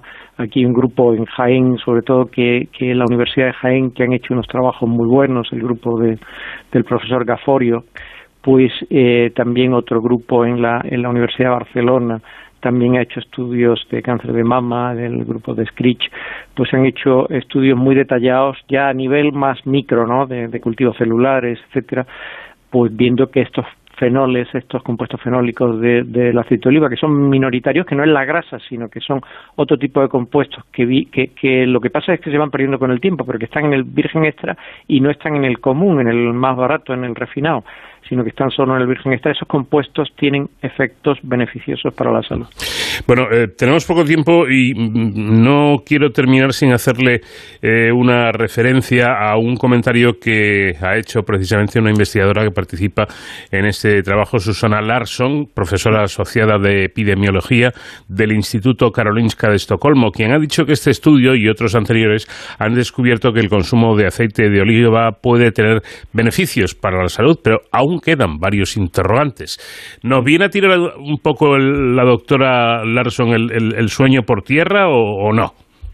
No, conozco a, Susana Larson. Eh, ella no es, no es parte del estudio, sino que la revista eh, le ha pedido que escriba el editorial de esta revista, mm. el Journal of American College of Cardiology, pues está en las top de cardiología y entonces cuando ven un estudio que realmente les llama la atención, pues le piden a un investigador independiente que escriba el editorial. Entonces ella es una muy buena epidemióloga, ha publicado muchísimos estudios, una persona muy dedicada, eh, bastante joven, ¿eh? es decir, que, que tiene mucha carrera por delante y tiene esa mente del investigador que va buscando eh, distintas posibilidades. Entonces aquí hay que hacer siempre de abogado del diablo, o sea, los investigadores siempre vemos, hay que seguir investigando porque siempre nos quedan más dudas. A medida que vamos encontrando resultados importantes, pues estamos diciendo, bueno, pero también se podría ver. Entonces, por ejemplo, en estos estudios de las enfermeras y de los profesionales sanitarios no se distingue el aceite de oliva virgen extra del aceite de oliva eh, común, ¿no? Mm y después eh, nos sorprendió a nosotros mismos, no esperamos encontrar con tan poco consumo, con media cucharada sopera al día de, tener más de media cucharada de sopa al día, esos 9 gramos al día, que tuviese tantos beneficios. Sobre todo nos ha asombrado el tema de la reducción de mortalidad asociada a enfermedades neurodegenerativas, que sobre todo esto es demencia y Alzheimer. Y en esto es la primera vez que se encuentra una reducción tan fuerte de, esa mortalidad asociada a Alzheimer. Esto requiere, desde luego, mucha más em, investigación. ¿no? Pues Miguel Ángel Martínez eh, de la Universidad de, Navarra, eh, yo le voy, a, le voy a pedir por favor, Miguel Ángel, que siga usted investigando, mm, que yo voy a seguir tomando aceite de oliva. muy bien. Eso no me lo pienso perder y, salvo que ustedes me digan lo contrario, no pienso renunciar a ello. Interesante estudio eh, que viene a decirnos esto, ¿no? El, mayor consumo de aceite de oliva, dentro de un margen, por supuesto, se asocia a un menor riesgo de, mortalidad. Miguel Ángel, muchísimas gracias por habernos atendido y enhorabuena por el trabajo. Gracias a vosotros, un placer.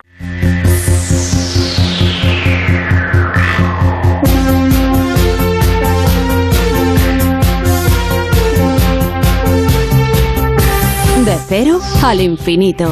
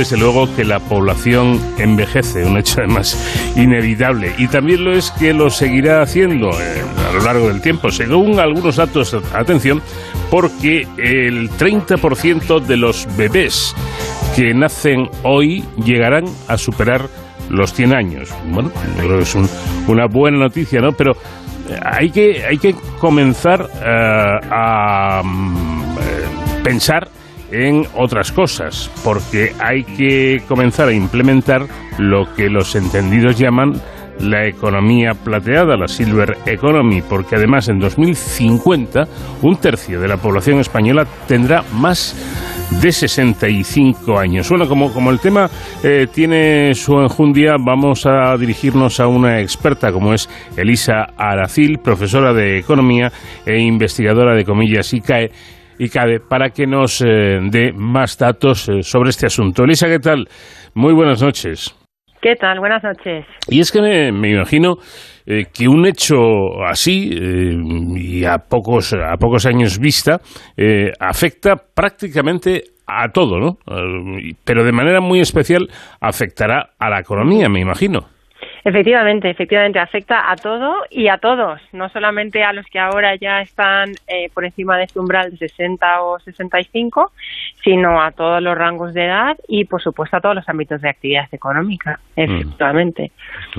Y ahí llegamos a, lo que mencionaba antes, a eso de la silver economy o la, o la economía plateada. ¿Qué es exactamente? Así es, así es. Pues cuando hablamos de la Silver Economy o la economía plateada, la economía de la longevidad, la verdad es que eh, tiene eh, muchas denominaciones distintas para hablar de lo mismo y lo mismo es la vida de los 100 años, de los 100 años o de los más de 100 años, ¿no?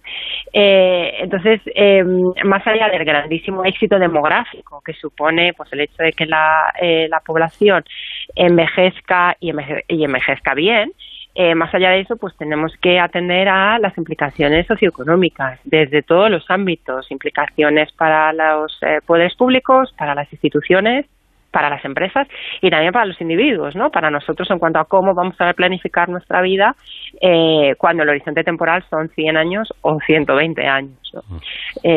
por tanto, es un cambio de paradigma en realidad. Bueno, y en este supuesto que estamos eh, planteado, eh, planteando y además basándonos en, en datos eh, pronosticados también por, por, expertos, ¿qué retos plantearía este umbral de llegar a los 100 años?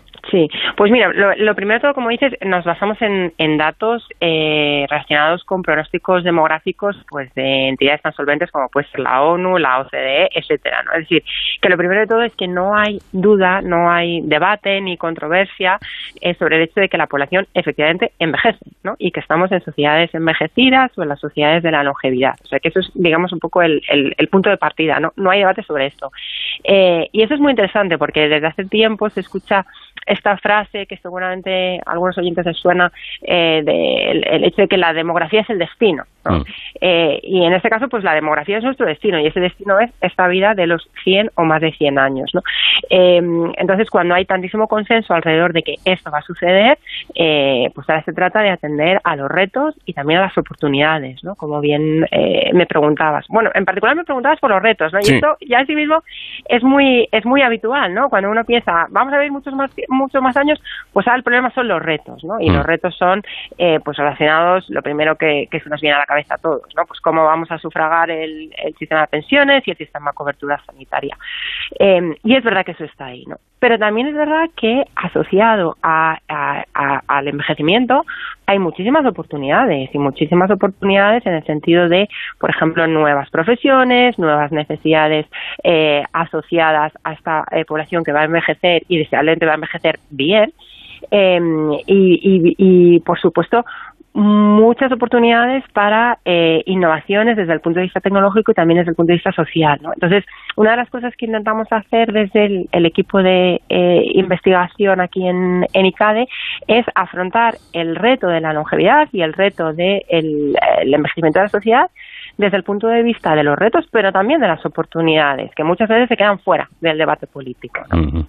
Pero eh, por ir a algo mm, bastante concreto, pero, pero que efectivamente tú ya de alguna forma lo señalabas, ¿no? Eh, lo que yo creo que todos pensamos inmediatamente. A ver, Vivo eh, 100 años o incluso alguno, algunos más.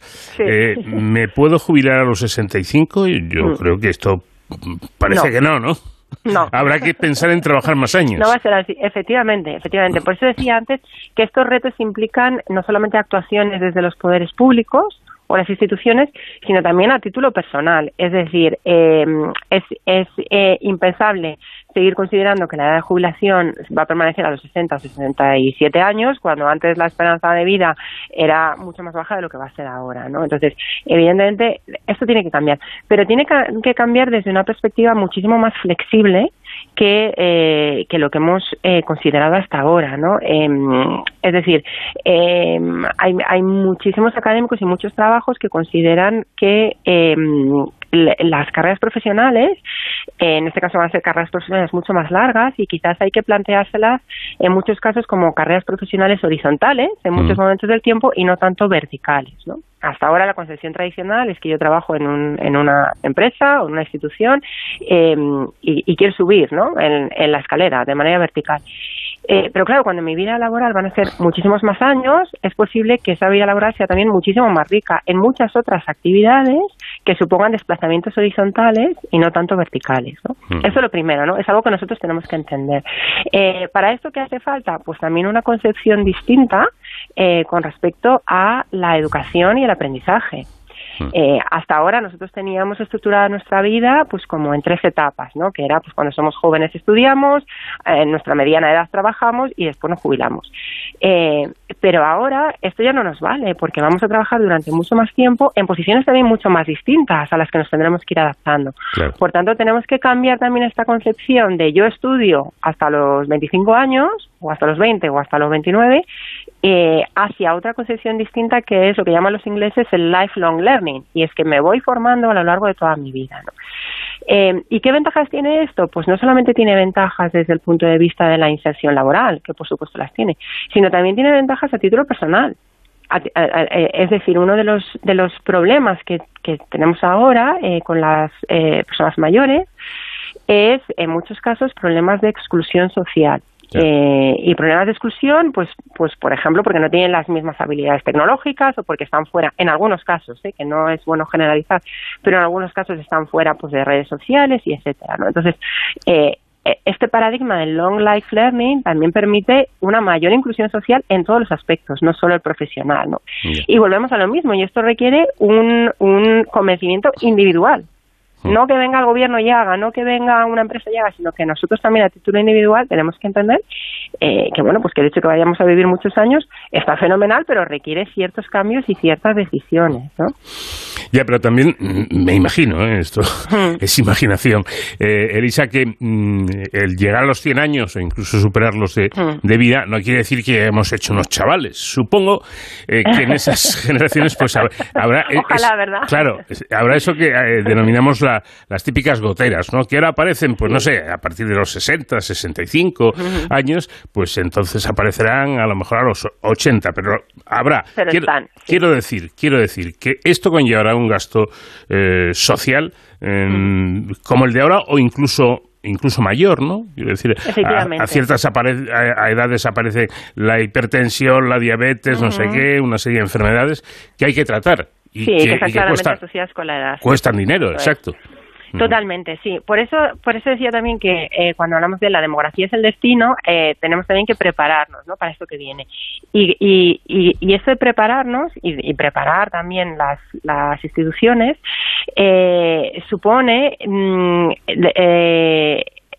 pensar en vivir una vida larga con una buena calidad de vida. Mm. O sea, que no nos vale vivir 120 años, pero con estas goteras encima, ¿no? Porque para eso, eh, sino tener calidad de vida. ¿Y, ¿Y cómo conseguir este envejecimiento con calidad de vida? Pues ahí también hay que tomar una serie de decisiones, pero no cuando llego a los 80, sino mucho antes, ¿no? Em, esto lo dice ya la Organización Mundial de la Salud. Ahora mismo, eh, a lo mejor algunos oyentes no lo saben, estamos en la década del envejecimiento activo. Mm. Eh, ¿Esto qué es? Pues una de las iniciativas de la Organización Mundial de la Salud que está intentando pues que sea permeable a los distintos gobiernos, eh, en el que, bueno, pues si vamos a vivir muchos años, lo que tenemos que hacer es tener hábitos saludables desde el punto de vista de ejercicio físico, alimentación, etcétera, para que esos años que yo voy a vivir sean mucho más saludables que a lo mejor las generaciones actuales, porque no han tenido esos hábitos en el pasado, ¿no? Entonces, eh, una de las de, las eh, iniciativas más importantes ahora mismo relacionadas con, con la longevidad es justamente promocionar este envejecimiento activo. ¿Por qué? Pues porque esto tiene beneficios no solamente a título personal, sino que también tiene beneficios eh, desde el punto de vista del coste sanitario eh, no, no tiene nada que ver los, los eh, cuidados paliativos a los cuidados preventivos, por ejemplo, ¿no? Desde el punto de vista de coste, eh, ya no solamente de, bienestar personal, sino desde el punto de vista de coste.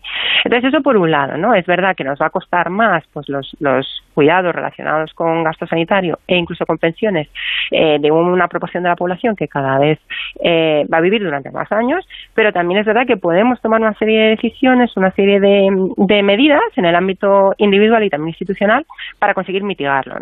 Y luego hay otro tema también, y es que aun en el caso que me digas, bueno, pues que aunque nos cuidemos mucho, igualmente pues vamos a tener, como decías, enfermedades de corazón, hipertensión, etcétera. Y eso tiene un coste.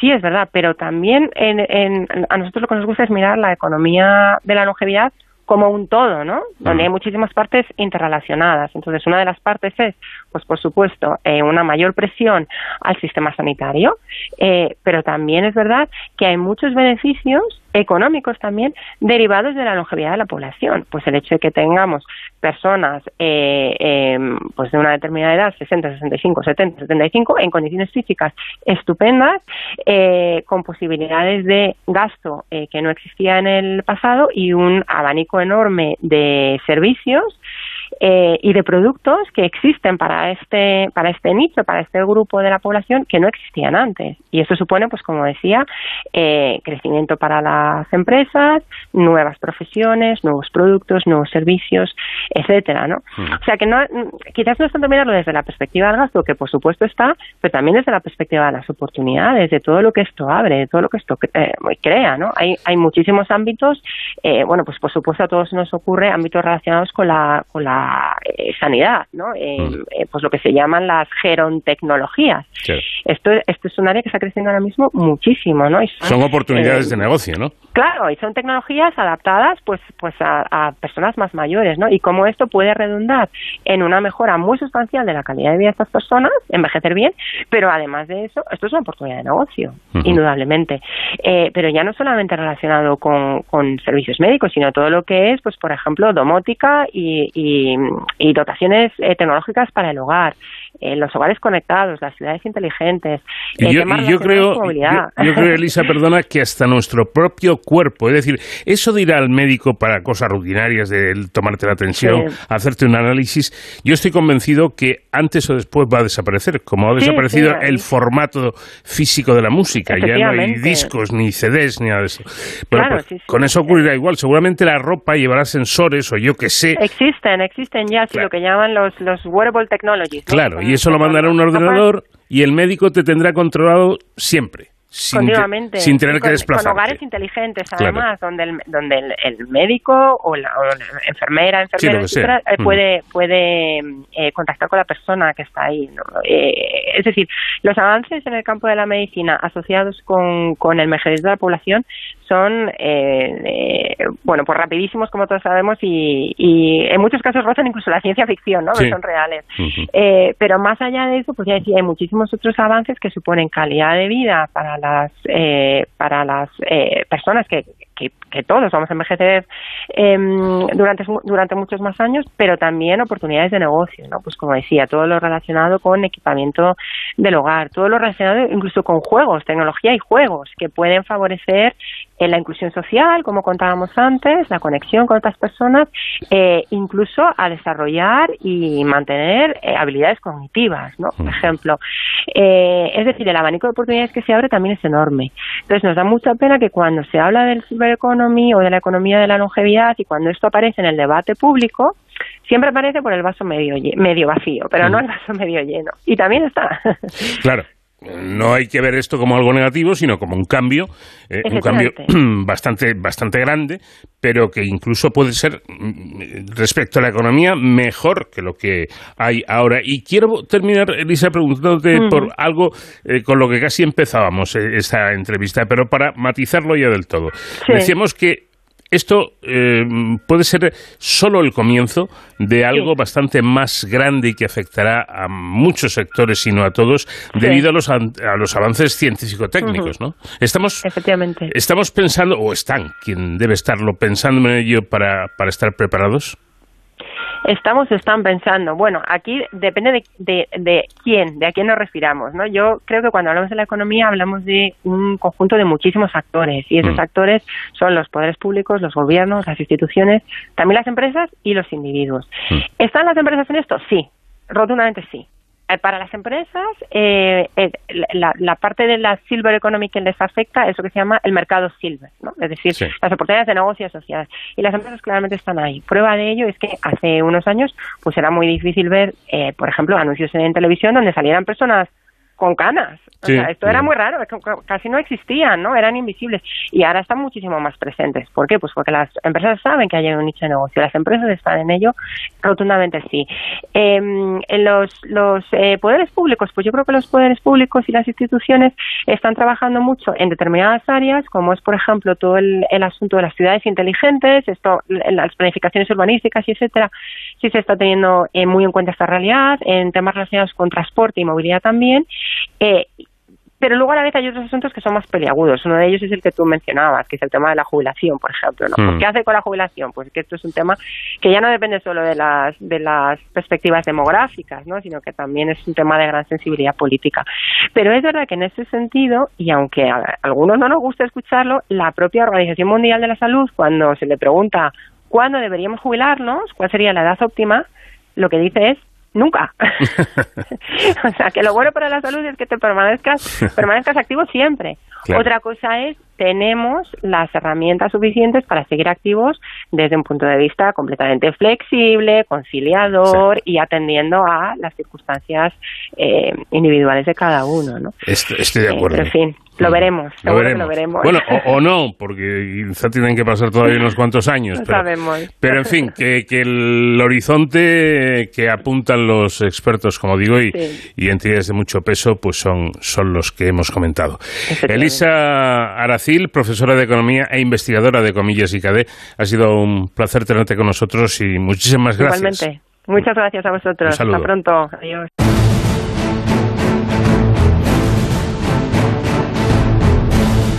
De cero al infinito. Antes de terminar, tiempo para la seguridad y emergencias con David Ferrero, que hoy nos habla de la urgencia de los urgenciólogos. Quiero decir, un poco la desesperación de que se encuentran saturados y faltos de medios. David, ¿qué tal? Muy buenas noches. ¿Qué tal, Paco? Muy buenas madrugadas. Pues, como siempre, encantado de estar aquí en este De Cero al Infinito para hablar eh, de héroes sin capa en esta sección que dedicamos semanalmente a estos profesionales de la seguridad y las emergencias. Eh, concretamente, en el programa de hoy queríamos dar voz a, a estos profesionales de los servicios de urgencias y de emergencias que, que están alertando eh, de un que están llegando al límite de su, de su capacidad de actuación debido al aumento de pacientes que reciben estos servicios de urgencias de los hospitales españoles y también a la falta de medidas políticas. A través de un comunicado eh, realizado desde la Sociedad Española de Medicina de Urgencias y Emergencias, SEMES, los urgenciólogos alertan sobre este preocupante incremento en la afluencia en los servicios de urgencias y emergencias que ha aumentado ni, ni más ni menos que en torno al 30-50% más pacientes que atienden en estos servicios, cuando además se junta con, en muchas ocasiones, eh, las bajas que sufren los propios sanitarios debido al, al COVID-19 que, que sigue, como podemos ver por las noticias, que sigue estando ahí afectando también a la calidad asistencial de los, de los pacientes.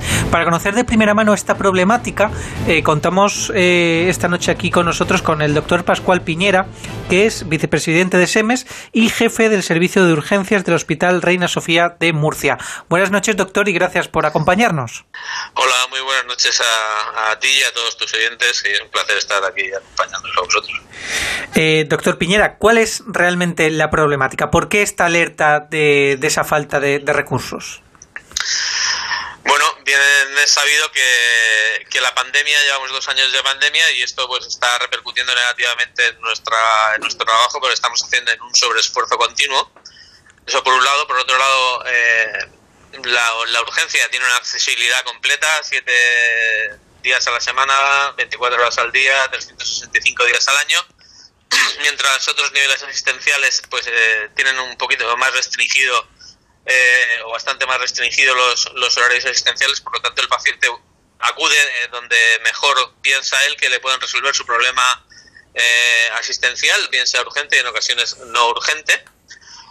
Y por otro lado estamos teniendo pues evidentemente un incremento de, del número de pacientes, como bien has dicho, en el sentido de que hemos vuelto a cifras eh, del año 19, o sea, esas prepandemia, a lo que hay que sumar pues todas las sospechas de pandemia que nos ha hecho un sobreesfuerzo, además de, de realizar, porque hemos tenido que realizar los, eh, los, servicios, dividirlos en dos, hacer dos circuitos, un circuito, digamos, limpio en patologías no sospechosas de COVID, otro eh, circuito en patologías sospechosas de COVID, con la intención de que, evidentemente, vaya un enfermo a consultar a la urgencia y no termine infectado por COVID. Separamos desde el inicio a los enfermos y esto lleva un sobreesfuerzo porque prácticamente con las mismas plantillas estamos cubriendo casi dos servicios de urgencia. Uh -huh. En mi caso, por ejemplo, el servicio de urgencias de, de mi hospital ahora mismo, uno de cada tres pacientes que estamos viendo, o sea, un tercio de los pacientes, o sea, si vemos 300 al día, 100 pacientes o más de 100 pacientes, están yendo al circuito de sospecha de COVID con, los recursos humanos que teníamos, con poquito más de los recursos humanos que teníamos en el 19. Eso, eso le iba a preguntar. ¿Realmente están haciendo este sobreesfuerzo de atención de pacientes, que por supuesto son mucho más numerosos,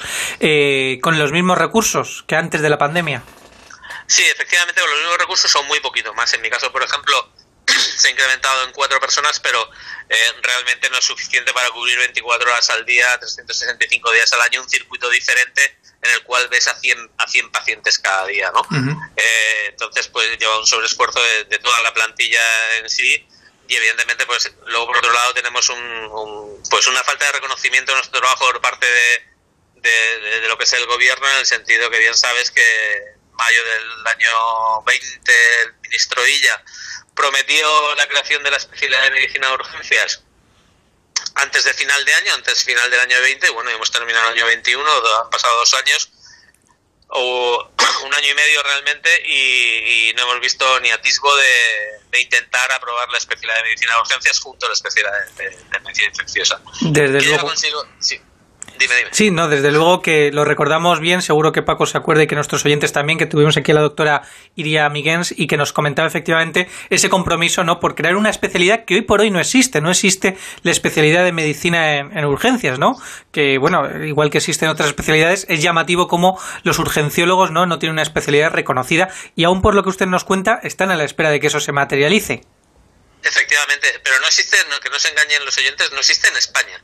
En Europa existen todos los países, excepto en, en, España, Portugal y Austria y Chipre. El resto de países de Europa, no solo en la Unión Europea, sino de Europa fuera, más allá de la Unión Europea, existe la especialidad de medicina de urgencias. Y en países tan reconocidos o tan de tanto prestigio como pueda ser el Reino Unido, lleva más de 50 años reconocida esta especialidad y en el año y en Estados Unidos por ejemplo se cumplió el 42 aniversario de la creación de la especialidad este verano este verano pasado. Entonces es una especialidad reconocida prácticamente en todo el mundo en más de más de 100 países del mundo reconocen la especialidad y no entendemos por qué, por qué aquí en España no, no se reconoce.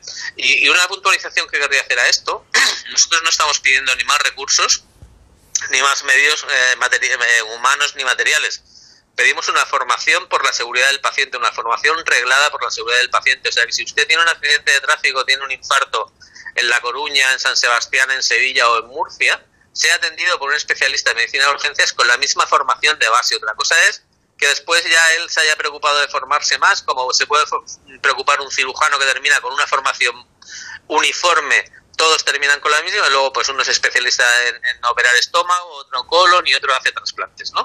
Pero nosotros igual, nosotros desgraciadamente se basa mucho en el voluntarismo de cada persona, porque no tenemos una formación reglada en la cual terminemos nuestra especialidad y seamos médicos de urgencia. Somos médicos de familia, médico internista, médico alergólogo, neumólogo, hay muchos casos que terminan trabajando en urgencias con, una, como veis, con una formación muy dispar y luego depende del voluntarismo de cada uno la formación y lo pedimos por la seguridad del paciente porque sean seguros de que quien le está atendiendo tiene una formación reglada y uniforme en cualquier sitio de España.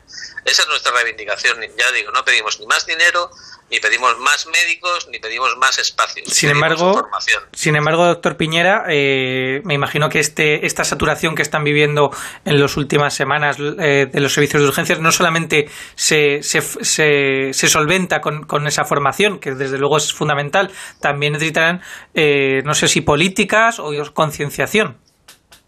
Hombre, evidentemente, con, el paso del tiempo esto llevará consigo un aumento de una estabilización de todos los servicios de urgencia y, una, y, un, y un aumento de las plantillas de una forma progresiva. O sea, no va a ser de, que queremos ya 100 médicos porque no hay 100 médicos en España, desgraciadamente, por la política que está llevando nuestro gobierno en el sentido de la formación, pues muchos médicos estamos gastando dinero en formar médicos excelentemente y que pues por la política de contrataciones que tienen pues encuentran mejores eh, mejores lugares donde trabajar fuera de España que en España por lo tanto estamos invirtiendo en, perder mucho dinero en esto. Y realmente es una política que debería cambiar y debería ser planificada de forma adecuada, teniendo en cuenta pues todas las bajas que se producen en el sentido de jubilaciones. En el próximo cinco años quiero recordar que un tercio de la plantilla de, de los médicos de España se va a jubilar y no, no, hay, no hay recambio realmente. ¿no?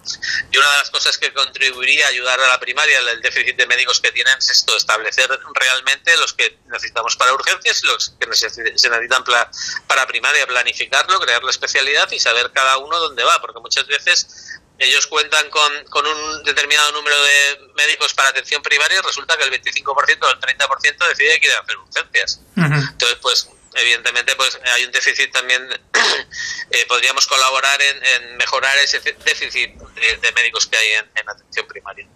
Bueno simplemente para finalizar eh, una reflexión y es que si las urgencias dejasen de funcionar si las urgencias de los hospitales en España dejasen de funcionar porque los profesionales están exhaustos eh, además sin este reconocimiento académico y profesional y sin apoyo pues el sistema sanitario desde luego colapsaría bueno, usted imagínese que, que usted necesita la atención urgente y no encuentra dónde ir, ¿no? Pues que se pararan los servicios de urgencias cuatro horas, ¿qué pasaría? Pues sería un caos nacional probablemente, ¿no?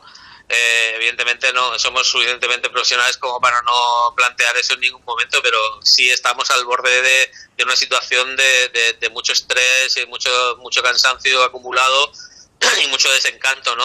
Que pues que lleva evidentemente a, situaciones de plantearte cosas así en un momento dado, en un momento de estrés máximo, pues llegas y dices, bueno, tiro por el camino en medio a ver qué pasa, ¿no?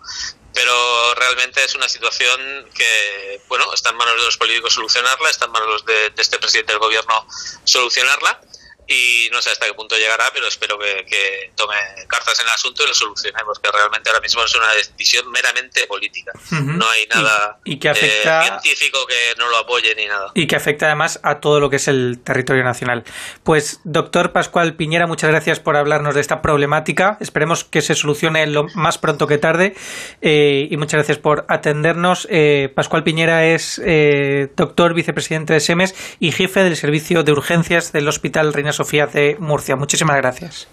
Pues nada, gracias a vosotros por difundir nuestra situación y lo importante que es la urgencia para, todos los, los españoles y los 30 millones de españoles que nos visitan cada año en los servicios de urgencia. Muchísimas gracias. Un abrazo, doctor. Y Paco, nosotros volvemos la semana que viene. Hasta entonces, ya saben, protéjanse.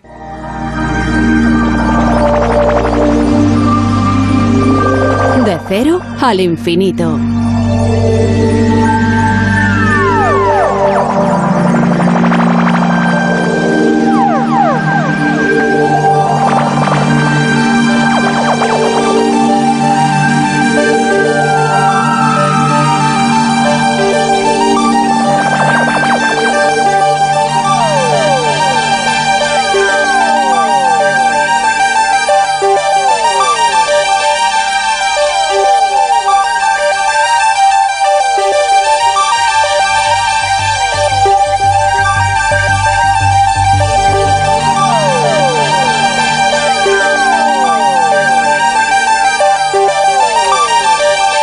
Nuestro tiempo termina y nos tenemos que despedir con nuestro invitado musical que esta semana ha sido Jean-Michel Jarre. Con esta canción eh, mítica, desde luego, eclosionó ante el mundo. en todas partes sonaba aquel legendario tema que ahora escuchamos de fondo y que se titulaba Oxígeno. Nada más, eh, Nacho García, el comandante, estuvo en la realización técnica, les habló Paco de León. Que tengan ustedes un muy buen fin de semana.